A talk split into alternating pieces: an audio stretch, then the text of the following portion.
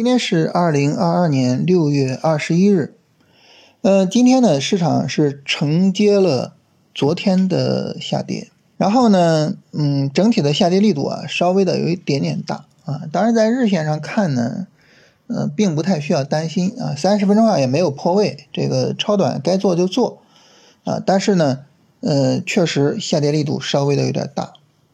这个下跌力度稍微大呢，从跌幅的角度，就是下午的跌幅稍微的有点深。嗯，当然我觉得更有意义的，或者说更值得讨论的，就是今天虽然整体上在日线上并没有放量啊，阴线并没有放量，但是呢，在分时图上我们能够看到，就是每一段小的分时图下跌都能够引发一点点的放量。其实这不是一个很好的现象啊，这说明，呃，大量的资金在出逃啊，就是没有下跌就会扰乱 人的心神，就会让持股不坚定的人就想着，哎，我我我我要不要出逃？这不是一个很好的现象。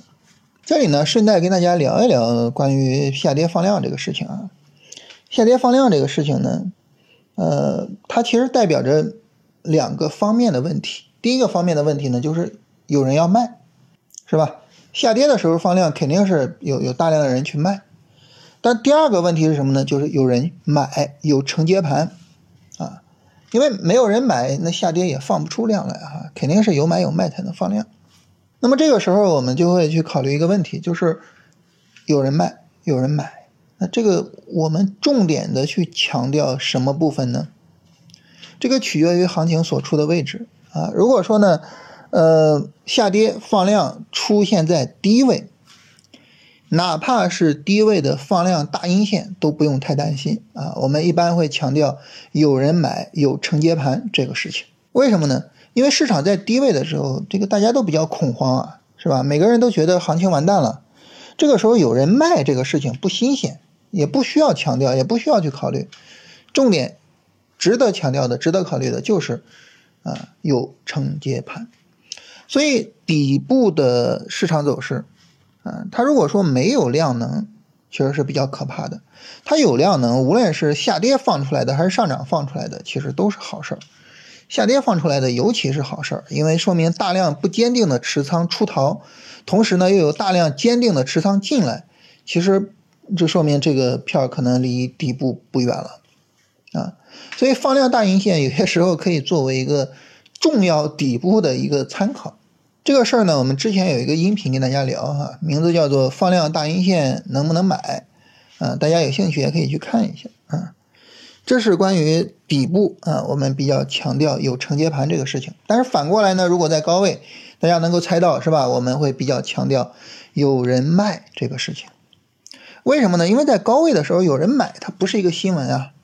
市场在高位，所有人对股市的未来都抱有着非常坚定的信念，所有人都想着我我我在股市捞一笔，是吧？这个时候有人买，它是什么新闻吗？不是啊，大家都买啊。但是，但是为什么下跌放量了呢？为什么有人出逃呢？这就很值得我们去考究，是吧？你比如说这些出逃的人，有没有说哎获利盘的一个抛售？包括什么呢？包括那些长期投资者，他们到了利润兑现的时候，这个有没有可能？还有一个是什么呢？还有一个就是大量的套牢盘解套。啊，说起来这个买股票套牢，等着市场解救我啊，解套卖出，再买一只股票，再被套牢，再等着，就这是可能是很多交易者的一个一个一个常态。所以很多人总结嘛。说交易的本质就是回本儿，就是一个回本和等待回本的过程。那这也是很大的一部分。这两部分都意味着什么呢？都意味着可能有大量的啊不安分的、不坚定的持仓。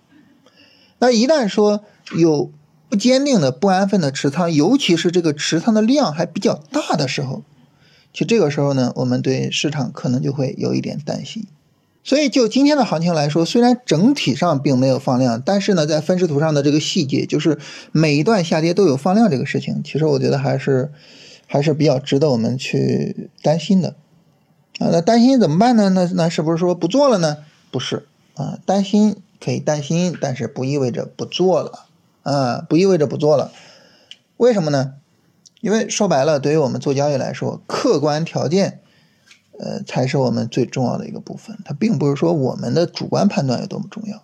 客观条件上，市场有没有急跌破位呢？没有，没有急跌破位，那好，可以继续做。那大家说，那你这个跟我聊半天，说说是担心这个担心那个，那那那你这聊的都是废话，对操作没有影响？不是啊，也不是废话，也可以去影响操作。通过什么影响呢？通过比如说，哎，我仓位控制一下，比如说我选股啊，我更加严格一些，对吧？然后呢，你比如说这个，我在止损的时候更坚决一些，避免被套牢，避免那个回本的过程，是吧？这些呢都是可以他去影响的，啊，所以呢就是说，呃，我们可以去担心风险，啊，或者我们这一期的标题就可以说啊，一个小细节告诉我们市场现 现在有风险了，是吧？啊，但是呢。嗯，该做还是做，把风险控制好了，该做还是做啊，就这样。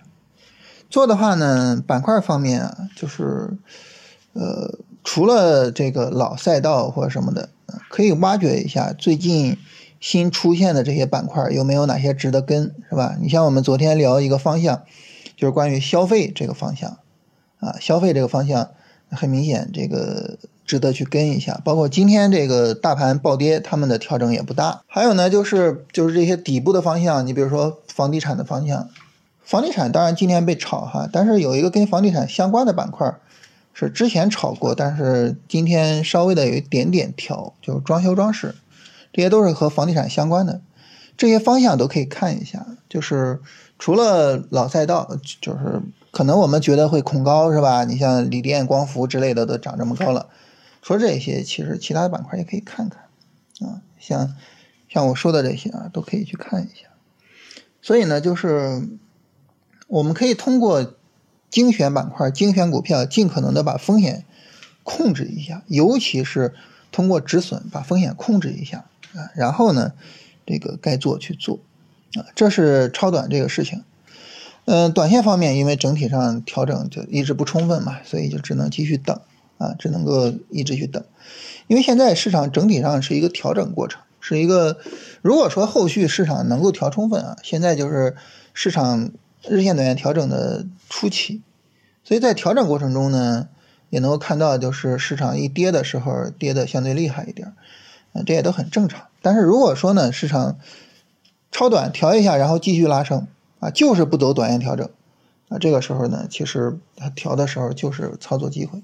所以结论啊，就是短线上继续等啊，空仓继续等，超短呢就是只要是大盘不破位就继续做，啊，严格按照条件来，呃，我们发现了这个一些风险因素，我们就尽量的通过各种手段把风险控制一下，然后呢该做还是继续做，啊，当然最简单的控制风险的手段还是仓位啊，一定要把仓位控制在自己能够睡得着的程度。一定要做到这一点。每周六晚八点，锁定晋阳股市喜马拉雅直播间，徐老师为您独家梳理超短操作板块机会。点击本期音频文稿区的报名链接即可订阅开播通知。